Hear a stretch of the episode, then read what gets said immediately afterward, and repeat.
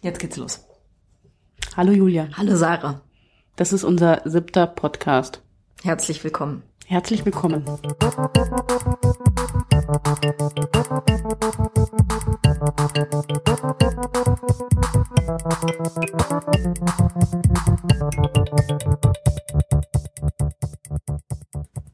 War jetzt eine ganz schön lange Zeit, dass wir das letzte Mal gepodcastet haben.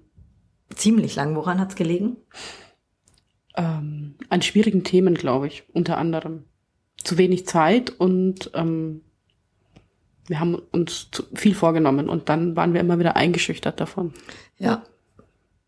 Wir möchten nämlich heute mit euch ähm, über den Refugee Struggle zum einen sprechen und haben uns so ein paar Fragen gestellt und Informationen nochmal zusammengesammelt.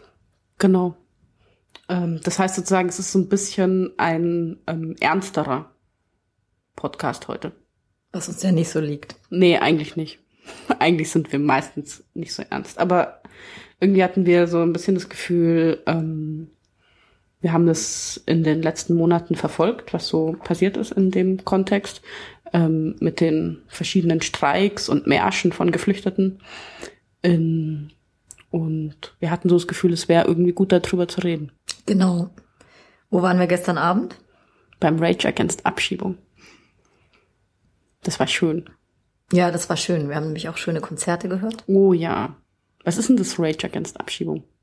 Ein Festival.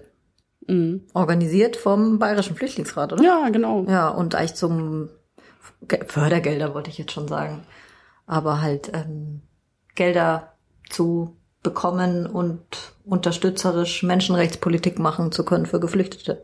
Genau. Soli, so ein, so ein klassisches Soli-Festival. Weil ich glaube, es ist tatsächlich das größte im süddeutschen Raum.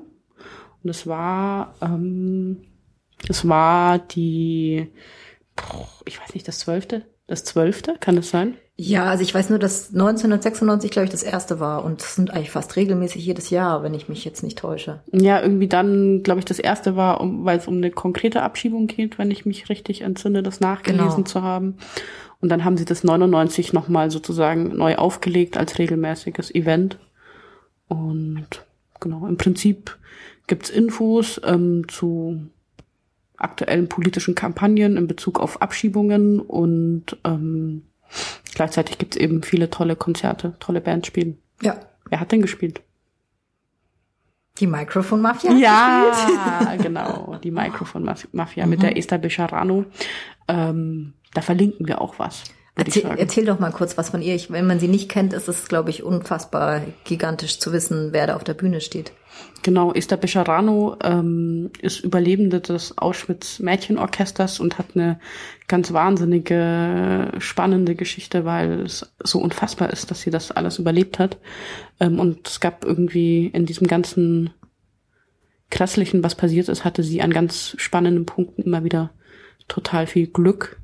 Ähm, und ich kann mich nur an die, die Geschichte ist bei mir hängen geblieben, dass sie ähm, in dieses Mädchenorchester gekommen ist. Sie konnte eigentlich Klavier spielen ähm, und es gab aber kein Klavier und es gab nur ein Akkordeon.